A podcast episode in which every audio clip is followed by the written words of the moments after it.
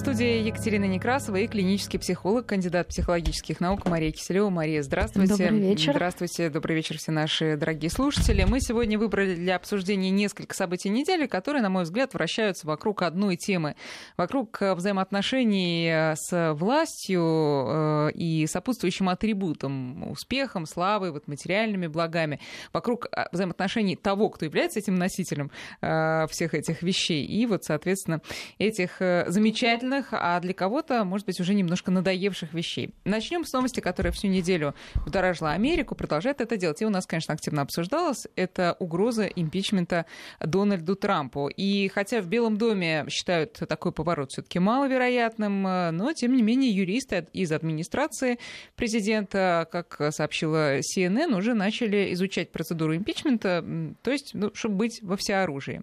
Мы не знаем, насколько хладнокровен в этой ситуации Дональд Трамп, а, но ведь э, многих из нас были ситуации, когда нам угрожал тот или иной импичмент.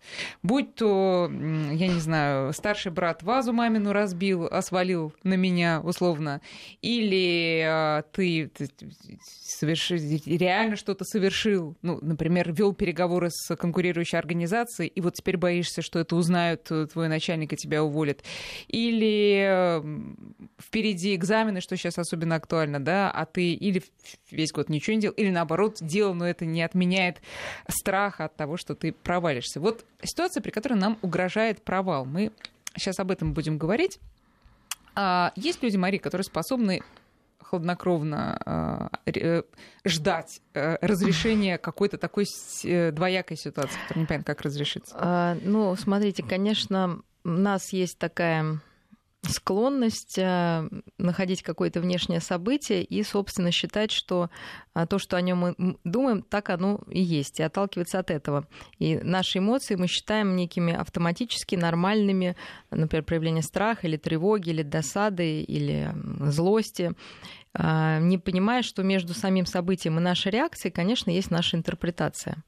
Поэтому если люди интерпретируют некое, некую угрозу как или некое событие как угрозу себе, а, которое подрывает их уверенность в себе, которое подрывает их самоуважение, которое выглядит именно как какая-то Опасность. Ну, а, и опасность, и лишение, а, то, безусловно, человек, интерпретирующий так, будет испытывать массу негативных эмоций, и эти эмоции в результате негативно скажутся на его деятельности. И провала, скорее всего, не удастся избежать.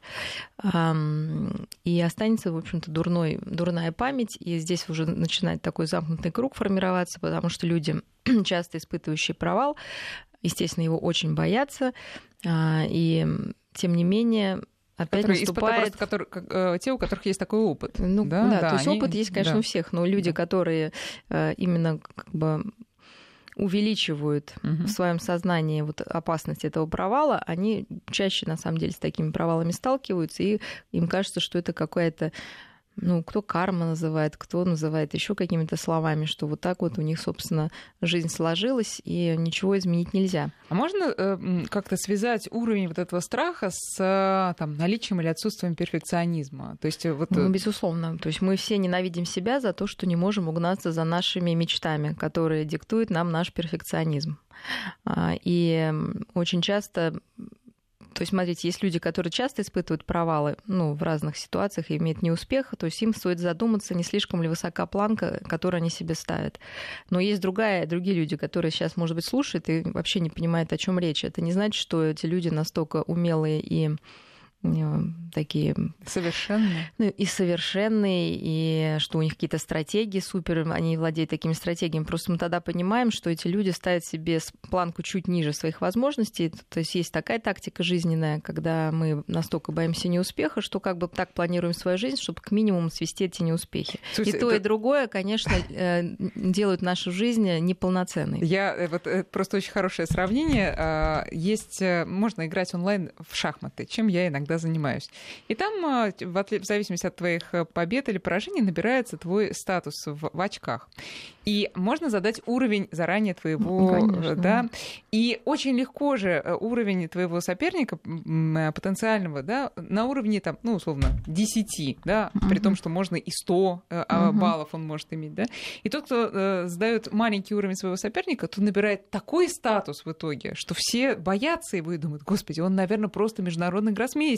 Нет, я с ним играть не буду, я лучше точно так же и здесь. Что Конечно, ты, какой планку ты задашь? Безусловно, ну, просто жизнь немножко сложнее, чем шахматы, и э, тем более шахматы онлайн, когда мы не, не, не знаем всей истории. То есть там очень легко пустить пыль в глаза. То есть, конечно, в жизни так пустить пыль в глаза намного сложнее, но мы понимаем, что э, когда мы... То есть, а на самом деле это происходит из-за страха, опять же, этого, этих неудач и этого провала. То есть люди ставят себе достаточно дости- легко достижимые цели, и вроде бы жизнь и со стороны их кажется легкой и непринужденной, и вроде бы люди сами считают себя такими, ну, как, знаете, вот я нашел такую правильную, в общем-то, тактику, да. но угу. получается, что какая-то часть все-таки не э, личности остается нереализованной, и она заблокирована вот этим, опять же, страхом а, неудач, который, наверное, ну, безусловно, мы его накапливаем. Ну, вот в какой-то мы... момент он начинает блокировать нашу деятельность. Сейчас мы э, препарируем страх неудач, но вот вернемся к перфекционизму. Смотрите, двоечник, он же то, он совершенно не перфекционист, иначе бы он, видимо, был хотя бы троечником. Но он же тоже очень боится э, провала. Он же до одури может бояться провала. Все про себя знает, да? Ну, двоечник может быть двоечником как раз по разным причинам. Может быть, потому что человек как раз очень боится провала, не ставит себе цель э, высоко учиться, и так себе объясняет. То есть очень интересно, вот сейчас э, в детство решили ну, так uh-huh. окунуться, потому что, безусловно, само отношение к провалу и неуспеху, э, стремление к успеху или, наоборот, избегание неудач — это тактики, которые мы с ними не рождаемся. То есть это действительно то, что мы приобретаем, и это большой плюс. То есть мы можем это менять. И большой вклад вносят родители, конечно, в это восприятие восприятия. То есть либо мы проводили интересные исследования, как ребенок воспринимает свои интеллектуальные способности, как то, что, например, они ну, врожденные, я ничего с этим не могу сделать, либо как то, что ну, на самом деле до сих пор спорят, я сейчас такое отступление сделаю, что насколько мы можем наш интеллект развить. То есть есть какие-то ограничения врожденные, есть то, что мы можем развивать. И вот эта доля колебалась от, в зависимости от того, как родители, ни, ничто другое не влияло. Не как родители их утешали, если плохая оценка, не ругали там, а именно само вот такое отношение, сейчас я объясню, какое к, к, вот к неудачным, а, ну, неудачному написанию контролем. То есть те родители, которые очень эмоционально реагировали, как на конец света, как, ну, ухали, ахали, ну даже где-то они утешали детей, не то, что они там ругали, ну как-то ну, вот бурно так реагировали. бурно реагировали, случае. и у их детей складывалось впечатление и развивалось чувство вины, что это, ну и такое самоощущение, что, ну вот у них так, ну вот они такие тупые, простите, mm-hmm. так они родились такими, и ничего с этим не сделаешь, и это очень расстраивает родителей. Родители же, которые просто конструктивно подходили, спокойно говорили, ты получил два, давай садись заниматься, разбирали ну, как бы ошибки, а, искали новые тактики, э, ну, вот именно под, подходили к этому с меньшей такой эмоциональностью и кошмаризацией происходящего. А, эти дети и в будущем воспринимали себя как и свои успехи как то, над чем нужно работать, и что это не что нет такого врожденного какого-то гениальности или чего-то, а есть э, ну, твои задатки, способности, но без твоей работы они никуда, в общем-то, не продвинутся. Ну, а как и, кстати, еще было интересное исследование образования, программы школьные уже старшеклассникам давали а, Значит, одной группе давали тексты ну, о гениальных там изобретениях Эйнштейна, я не знаю, ну, всяких ученых, просто вот какие они гениальные.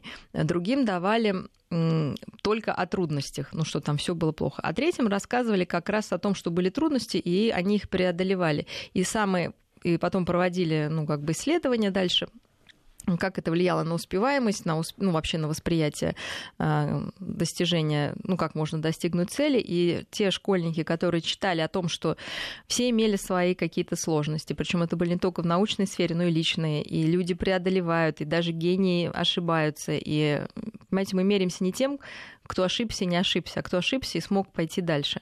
И именно вот этому нужно учить детей. И мы не должны стесняться рассказывать о своих каких-то промахах, о том, что что-то не получилось, но люди находят все ресурсы, двигаются дальше. И, в общем-то, вот эти школьники, которые знали историю э, не вот такую, знаете, там, сказочную, угу. что вот родился там человек, да, он сразу да, гений сразу и прекрасный. И при этом и не такие страшные, что просто наоборот там все плохо, он целыми днями сидел, занимался, понимаете, там, и вот вся жизнь у него пошла на смарку, то есть, да, какая-то другая крайность, а именно сбалансировано, то есть то, что у нас в жизни происходит. Что-то мы быстро осваиваем, где-то мы ошибаемся, где-то мы э, переживаем долго, но потом опять включаемся в деятельность. Вот такая правдивая жизненная история, она и детей наших учит э, к тому, что не, нет людей, которые не ошибаются. Более того, люди, которые не ошибаются и вот избегают провалов, мы всем известно, что лучше сделать и пожалеть, нежели не сделать, потому что вот эта фантазия о не сделанном намного неприятней, чем реальная ошибка, которую ну, ты можешь исправить, ну или как-то интерпретировать уже по-своему.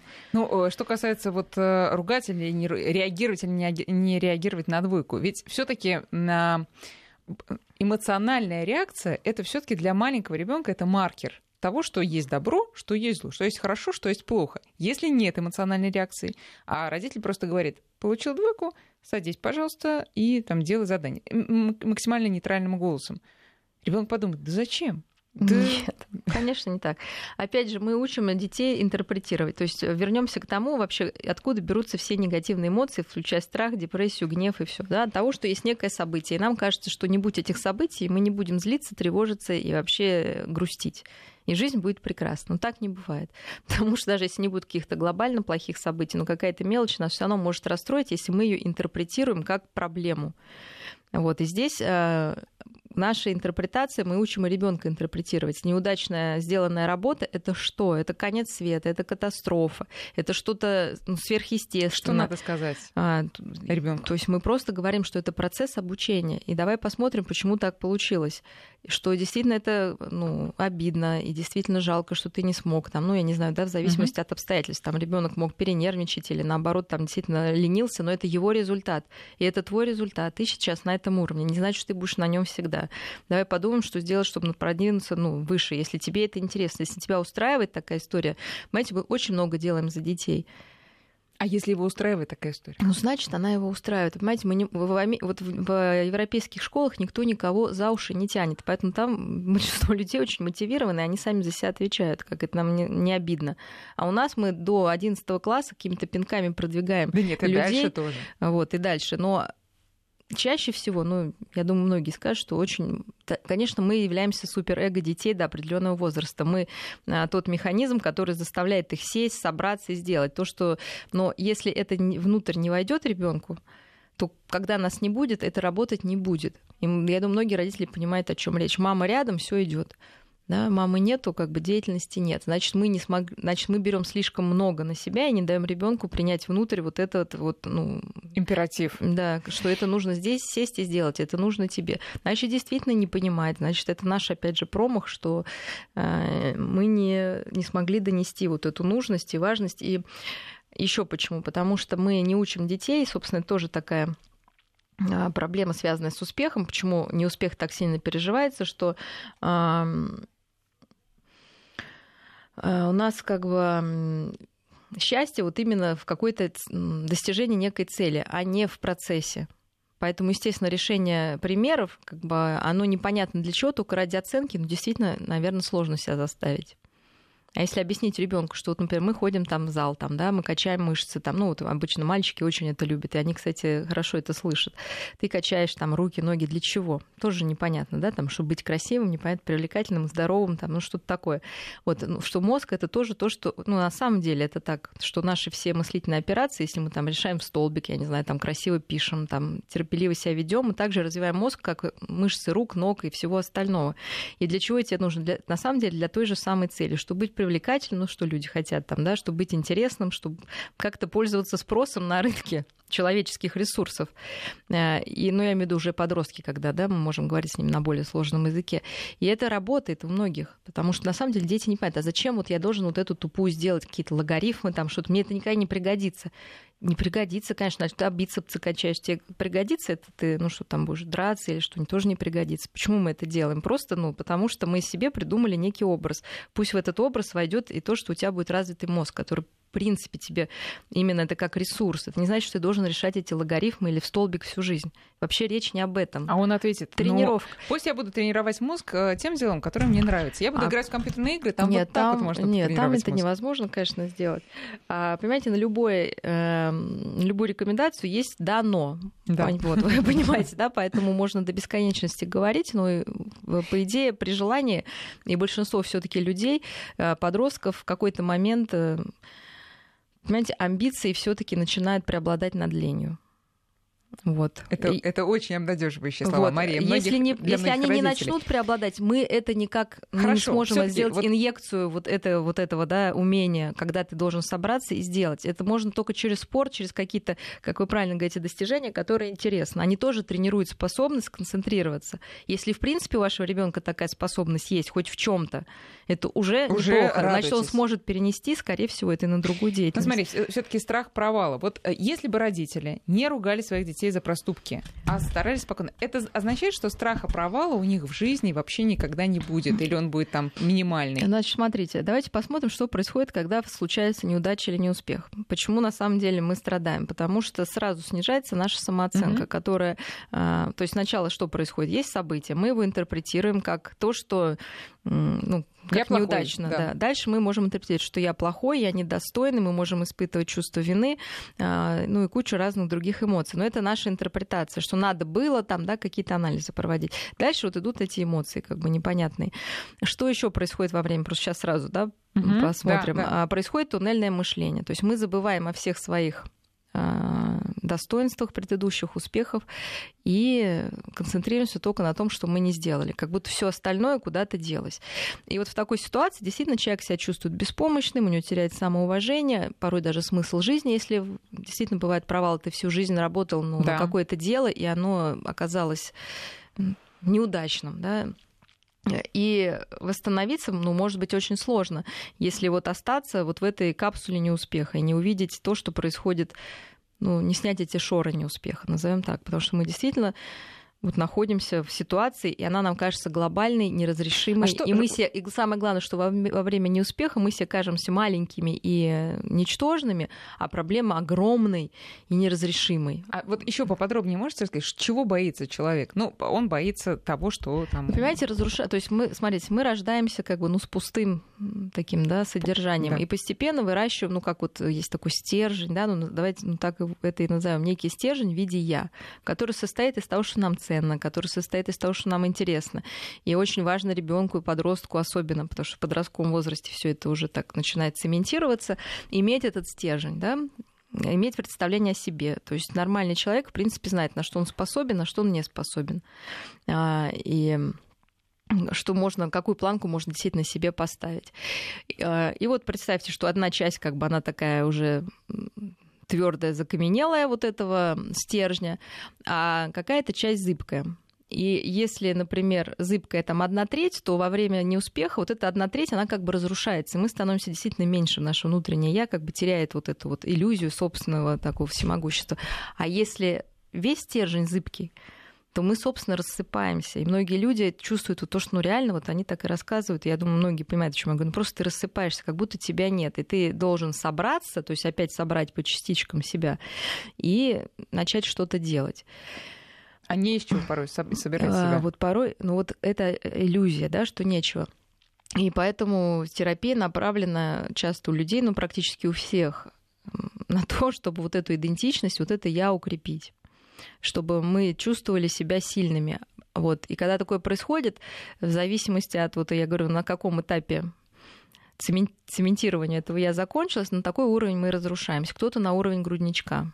Да, то есть его нет вообще, да, он угу. как желе, он распался, кто, не может а кто собраться. я такой или такая, да? Вот, начинается, да, так, ну, если, то есть это, если, это нормальный если... вопрос, но если на него нет ответа, вот это страшно. То есть вопрос хороший, да, мы потому, что, поговорим. потому что ты начинаешь вспоминать, ну так, в детском саду меня, э, на меня орала воспитательница, в школе меня гнобили одноклассники, в институте я учился на тройке ну, это еле, вот тоннельная, да. В, э, на работе меня выгнали с первой и не взяли на вторую, и я не могу Нет, срочно... но в такой момент, смотрите, тогда мы... Нету ищем... семьи, никакой Да, то есть кто, я такой? Собственно, почему...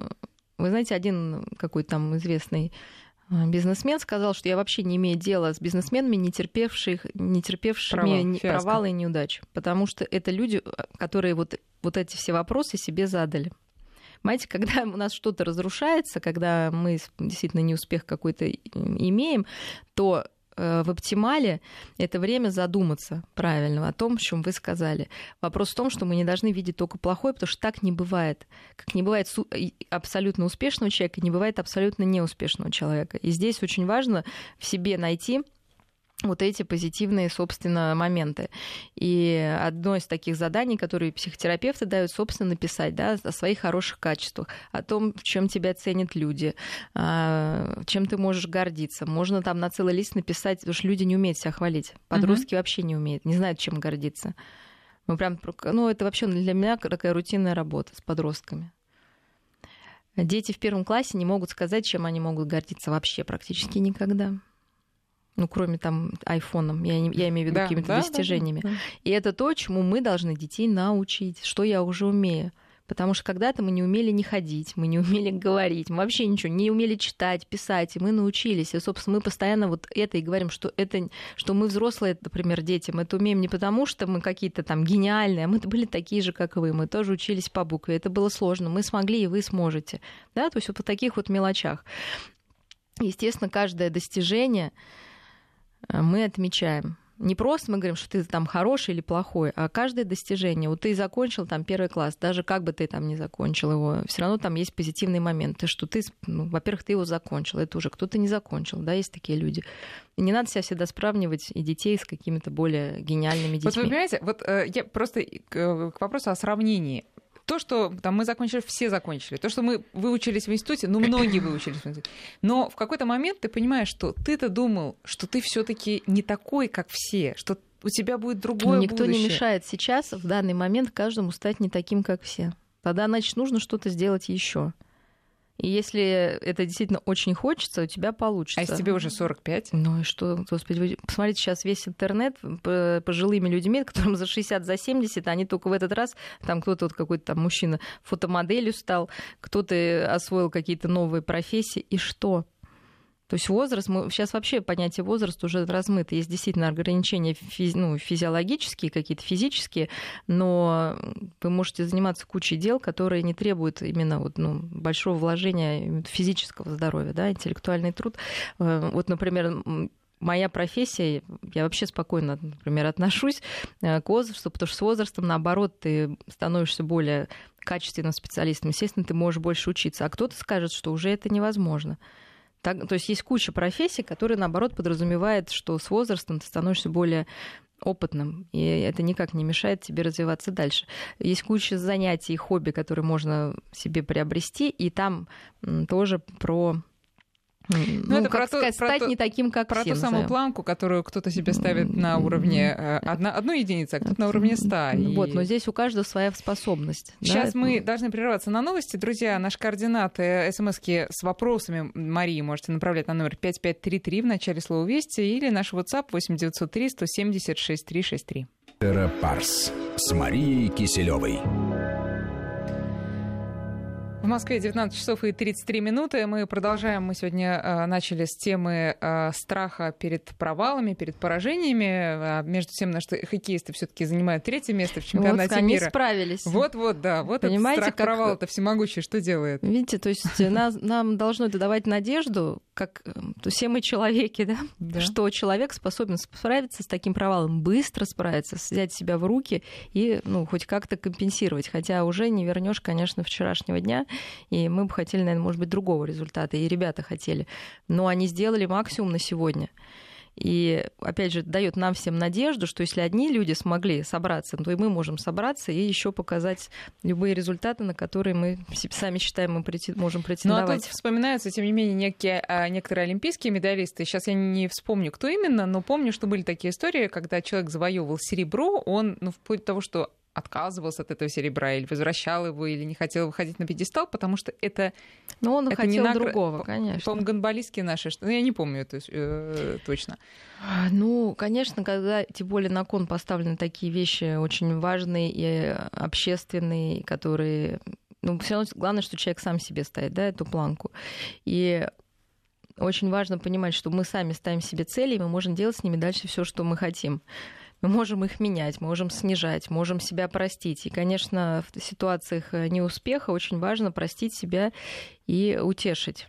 И, собственно, вообще понятие успеха и неуспеха очень различается, как мы знаем, в западной и восточной культуре. Собственно, в западной культуре э, ну, вся наша жизнь — это как сказать, движение к успеху и к счастью. Угу. И любая неудача, неуспех, это воспринимается как ну, то, что ты действительно какой-то плохой и нехороший. Например, в восточной культуре э, скорее э, жизнь воспринимается как некие гармоничные отношения между счастьем и несчастьем. Поэтому есть понимание, что э, если есть какая-то неудача, можно исправить ее, и потом будет опять удача. То есть всегда это чередование. И по опыту мы знаем как раз, что это так. Но тем не менее, почему-то остаемся жить в иллюзии, что можно жить только на волне успеха и всю жизнь, и причем каждый раз поднимая, поднимая планку до бесконечности, не давая ну, себе права на эту ошибку. Хорошо. И именно а тогда очень больно падать. Даже конечно. если человек э, ну, знает все, все те слова, которые вы сейчас сказали, а, но при этом ему предстоит, э, возможно, скорее всего, действительно провал такой, который отнимет у него очень многое вплоть ну, до любое, там, да, ну там, потеря... ну, я не знаю, там а, импичмент отнимает президентство, а стало быть, все вообще усилия, которые человек предпринимал на протяжении многих лет или десятков даже лет, пока шел к этой цели. А, там, а, я не знаю, приговор судебный тоже отнимает все человек. Ну, в общем, вот, вот что-то вот такое. Как, как с этим справиться? А, как любая потеря, четыре фазы мы должны прожить. И первое — это признание факта потери, потому что бывает у нас случаи, когда даже когда мы видим, что там, ну, не, ну, не дадут тебе это место, вот ты uh-huh. это понимаешь, но тем не менее продолжаешь жить в этой иллюзии каждый раз, или там, что муж не, то есть мы, например, ждем, что наш муж изменится, да, он все равно изменяет. Э, вот, но он не изменится. Поэтому вот это признание, на самом деле, очень важный, важный факт. Для многих неудач, может быть, там не для того, что вы перечислили в какой-то политической жизни, хотя и здесь тоже. Например, там, наверное, германский канцлер должна признать, что вряд ли она будет так успешна. Но ей не хочется это, опять же, признавать, да, ей хочется там куда-то баллотироваться. То есть признание факта того, что ты уже, ну, потеря близка, тоже очень важная такая история. Вот, а дальше идет блок эмоций, потому что, безусловно, любая потеря, э, то есть это потеря, это значит что-то для нас важное. И в психологическом смысле потеря — это когда мы теряем не вещи или какой-то статус, а это может быть все что угодно, что завязано на нашу самооценку. То есть с этой потерей мы теряем часть себя. То есть это потеря вот этой частички себя. И э, без эмоций прожить это невозможно, и, собственно, дальше идет горевание, как прожи... про... вот именно проживание вот этих отрицательных эмоций. Чтобы их облегчить, во-первых, нужно общаться с кем-то, нужно с кем-то поделиться, где-то, наоборот, побыть собой, может быть, разобраться именно в своем эмоциональном мире. И только после этого можно приступать к разбору ошибок, а, именно к анализу вот этого негативного опыта, чтобы в будущем э, в этой области или в других областях постараться этой неудачи избежать. Это уже после эмоций мы можем логически как-то а, размышлять. И что мы тогда, в общем-то, какой анализ мы проводим? А, ну, прежде всего, что не сработало и почему. То есть мы прям такой детально да, разбираем. Mm-hmm. А, мы смотрим, не слишком ли действительно была высока планка для себя. Иногда это сложно признать, но если для одного человека что-то по силам, не значит, что это по силам для тебя. И тут мы опять возвращаемся к первому, собственно, да, почему для меня это не по силам, могу я что-то развить в себе, чтобы в будущем э, эта планка оказалась мне по зубам. Бывает, что у человека были ресурсы, но он их не задействовал. То есть все было, но почему-то он подумал, что и так пройдет. Значит, тогда он смотрит, какие ресурсы у него были, он не использовал. Опять же, понимает, что в будущем он должен это а, как-то а, включить в свой план. А, ну и дальше, собственно, наверное, нужно понять, какой вот целиком уже урок человек извлек, что, из, что нельзя там расслабляться в какой-то момент, да, что нужно там, в общем, какие-то свои такие вещи для каждой ситуации, что нужно но порой чаще всего все-таки это связано с тем, что на каком-то этапе человек что-то отказался признать. Угу. То есть э, вот этот первый пункт где-то был не принят, да, например, что если это в семейной жизни, нам казалось, что ну, мы понимаем, где-то, вы, ну, или даже с детьми, вот ребенок ваш не сдал экзамен. Потом мы можем найти, наверное, ситуацию, когда где-то нам хотелось верить, что ничего не упущено или что он сам справится. То есть вот это было отрицание. Какой-то самообман. Был самообман. Вот, и очень важно то есть очень много неудач построены на самообмане.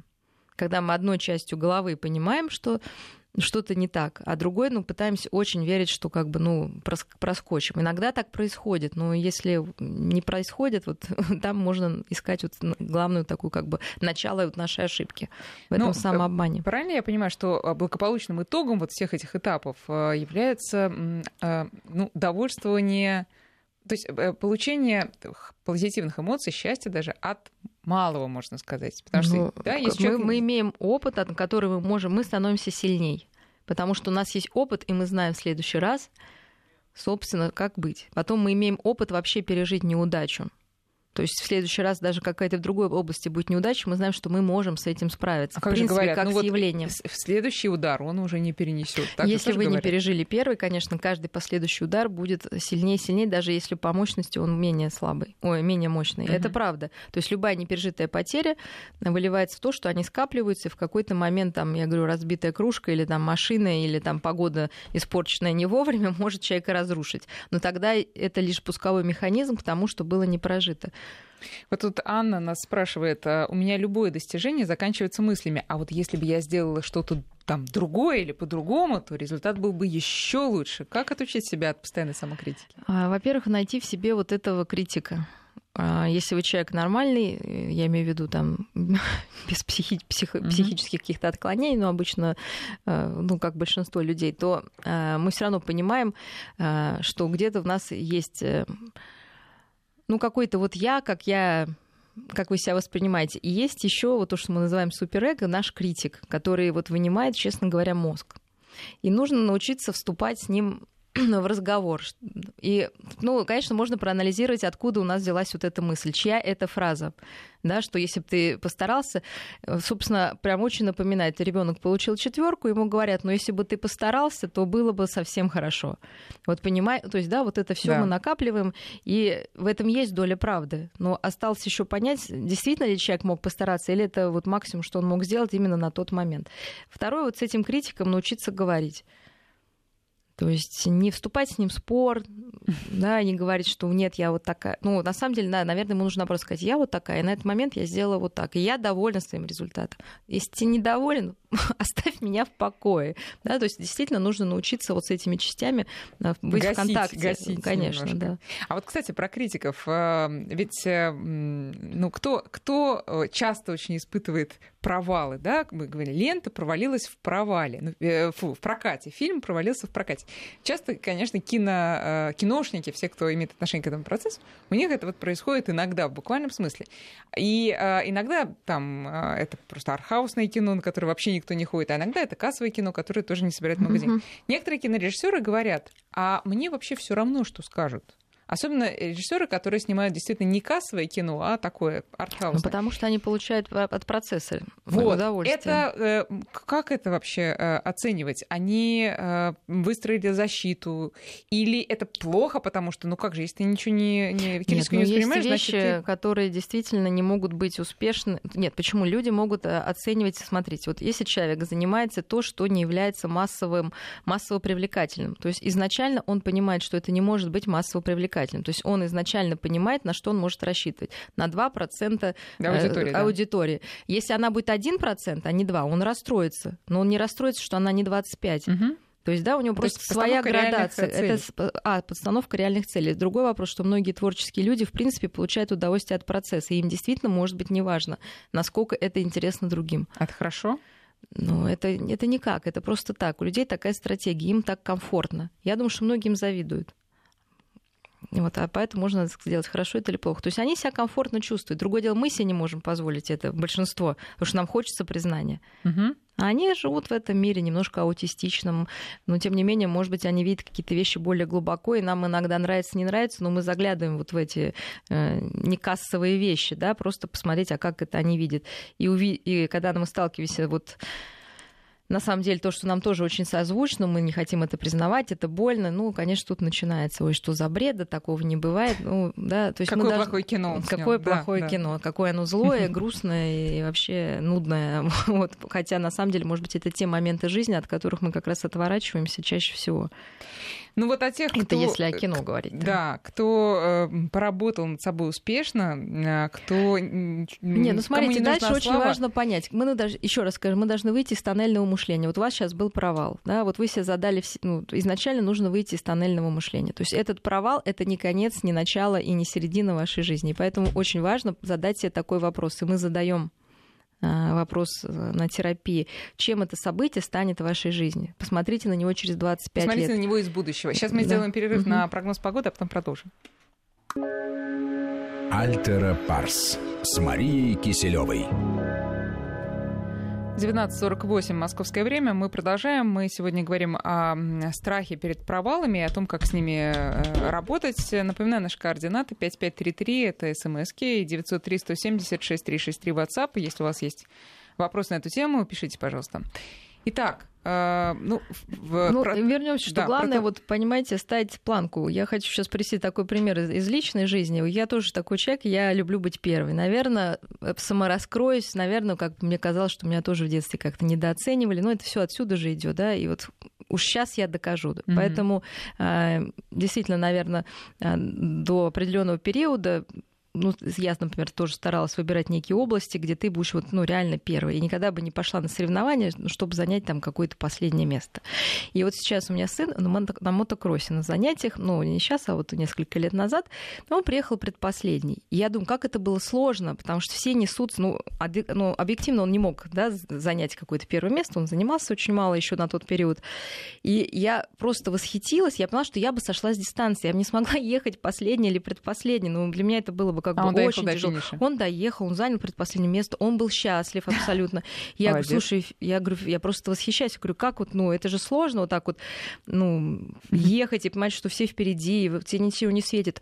Он говорит, у меня была цель приехать не последним. Я понимала, что на больше я рассчитывать не могу. И он добился этой цели, он был счастлив, и она была реальная, она была, ну, объективно по его, чуть выше его возможностей, потому что на самом деле тот человек, то есть он не упал, а тот человек упал, поэтому он приехал последним. То есть он, ну, он сделал то, что он, он хотел. Понимаете, и это достойно уважения, даже если вы предпоследний или последний. Как вы видели бегуна, помните, или где там на лыжах э, африканец какой-то, да, ехал. Вот он поставил себе такую цель, и мы смотрели на него, и, два- и- и тоже же многие думали, как он, он же, понятно, он не придет первым. Но не в этом дело, не обязательно всегда быть первым да, во всем или вообще в принципе быть первым. Можно радоваться жизни и без этого. И пока, вот я говорю, у нас не будет этого но я говорю, вот эта культура просто, она нас ставит, что либо ты первый лучше, либо ты никто, к сожалению, приводит к тому, что у людей так много проблем ну, психологических, и они себя не любят, не ценят.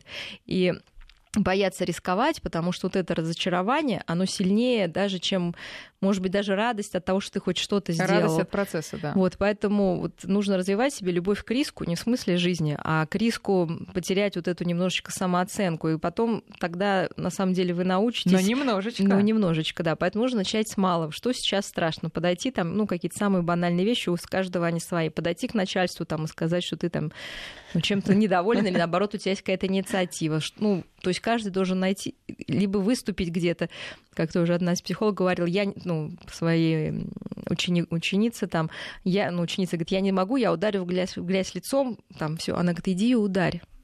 Понимаете, нужно пойти где-то, ударить грязь лицом и понять, что вы ну, не развалились да, от этого.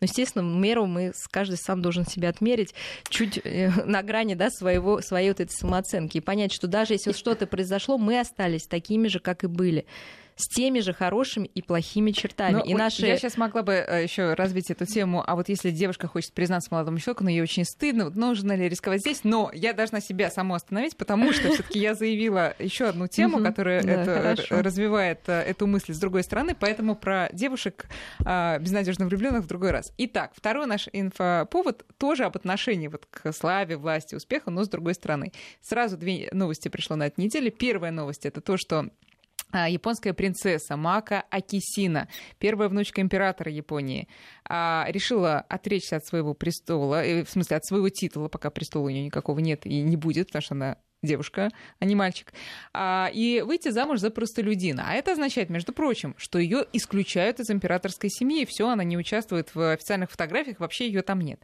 И вторая э, новость это то, что король Нидерландов э, по имени Вильям Александр, э, оказывается, он признался, что он в течение долгих-долгих лет летает пилотом вторым пассажирских авиалиний, и особенно, что ему особенно приятно, он объявляет, значит, ну, какие-то объявления делает для пассажиров по громкой связи, не называя себя вот это, от этого он почему-то страшно кайфует.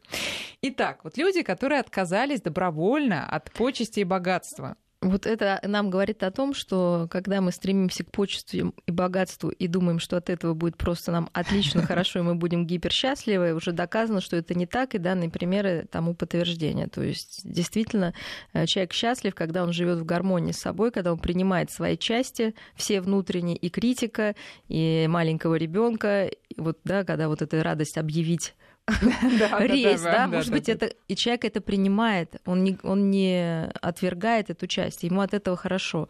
Но ведь они же э, с легкостью это сделали, потому что они все это уже прошли, они побывали царем горы, ну, и на теперь они просто деле, наоборот, терять всегда важнее, сложнее, и многие как раз люди успешные страдают от страха, что они потеряют вот это все.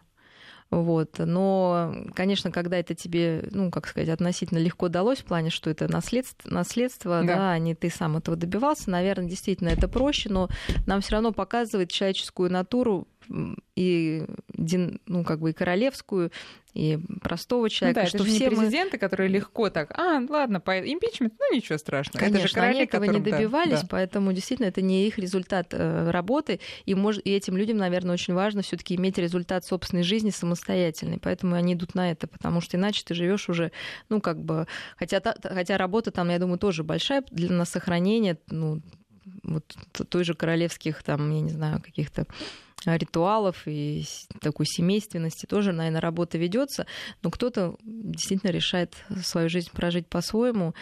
И я думаю, что они будут все равно более счастливы, чем если бы они этого не сделали и потом жалели об этом. Но какой пример это дает нам, простым людям? А, ведь э, у нас-то гонка за какими-то атрибутами превосходства, будь то материальные, будь то интеллектуальные или духовные даже, она же постоянная. И вся наша жизнь это череда вот этих вот э, дока- доказываний другим людям, что я лучше, умнее, вот нужно добрее. понять, кому кто чего доказывает.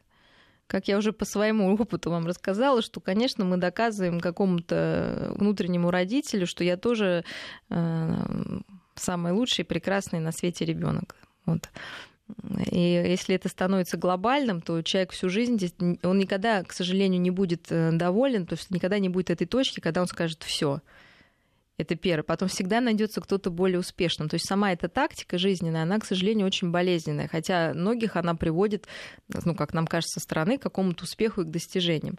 Но если мы не наслаждаемся при этом процессом, а идем только, чтобы доказывать ступенька, доказывать ступенька. Mm-hmm. То есть мы живем только вот на этих ступеньках, а вот на этих переходах мы ну, что-то пережидаем и не живем, вы понимаете, что жизнь, конечно, мучительна. Ну хорошо, некоторые не э, идут по этим ступенькам, чтобы кому-то что-то доказать. Они просто находятся на определенном уровне, пусть достаточно даже высоком, но когда они встречают человека, скажем, другого уровня, пониже, вот эта вот э, страсть как-то показать, что где ты, она же все равно не избавишься. Ну почему? Ну не все люди. Нет, конечно, не все, не но все. очень многие. Но страсть это понятно, потому что человек, ну вот смотрите, даже красивая девушка, ну как стройная да. девушка, которая каждый сидит на диете, отказывает себе в пирожных, там, и сосисках, да, ходит в спортзал прочее, да. вместо того, чтобы сидеть на телевидении. Конечно, ей хочется, я, ну, она огромные вкладывает усилия, когда она видит там толстушку, которая, честно говоря, может радоваться жизни, есть сосиски и пирожные э, и просто тупить. Представляете, как это, ну, какая-то ее часть начинает сомневаться а правильно, правильно ли я себя делаю? так... Нет, правильно ли я себя так вообще... Да, да, да, что я получила, насколько я более счастлива, чем вот этот человек, который ничего не делал. Естественно, тут хочется вы слушайте, Тюркнуть это... и туркнуть. Это очень-очень а, актуальный пример, потому что я буквально сегодня прочитала заметку о том, как а, какая-то австралийская, по-моему, не помню, бодибилдерша, которая тратила годы своей жизни на то, чтобы прийти в форму, и после третьего ребенка заняла какое-то место на значит, конкурсе бодибилдеров, она опубликовала фотографию, где она просто толстая и четко, потому что ей все это надоело, и она решила жить как хочется и чувствовать ну, себя счастливой. Количество счастья может быть ровно такое же. Поэтому вот именно эта часть сомневающаяся так не любит неуспешных, и почему так хочется им там, да, как-то ткнуть. Я-то вот такая, я смогла.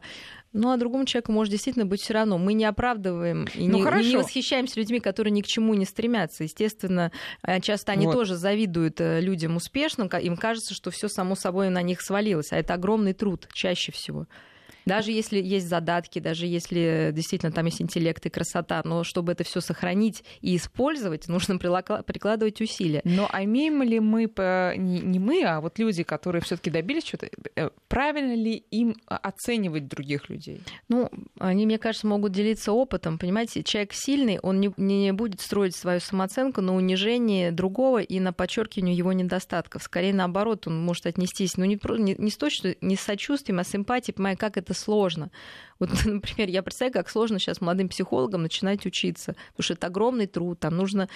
Э, вот, а есть преподаватели, которые, наоборот, демотивируют. Сразу говорят, да вы тупые, у вас ничего не получится. Да? То есть это зависит, наверное, от внутреннего какой-то проработки человека, то есть от его, э, ну, как сказать, строит ли он свою самооценку, унижая других. Если самооценка высокая, и это было не сверхусилие чего-то добиться, а просто человек ну, к этому шел, потому что ему нравится, он, скорее mm-hmm. всего, не будет унижать другого и как-то пытаться показать ему, насколько он несовершенен, а потому что он, наоборот, эмпатично отнесется, насколько это сложно ходить в спортзал в и сидеть на диете, учиться, учиться и учиться. Восхищают, конечно, люди, которые действительно многого добились, а такие люди, слава богу, есть ну. вот в моем а, окружении, и остались при этом абсолютно нормальными людьми, Конечно, с которыми наоборот, они готовы, они не жадничают вот советом или какой-то рекомендацией, или как помочь. И мы питаемся от этих людей, и действительно, наверное, те, на кого нужно равняться. И раз, опять же, такое возможно, мы тоже можем стать такими. И мы сейчас, я много говорю, вот родители не хвалили, понимаете, все, большинство, в общем-то, жили в таких условиях. Просто в какой-то момент взрослый человек может решить с этим покончить. Пройти Чего психотерапию, мы вам работать и желаем, над собой, дорогие да, друзья. и все получится. Мария, спасибо большое. Мы прощаемся ровно на неделю. В следующее воскресенье в, 17, в 19.00 встретимся снова. Спасибо.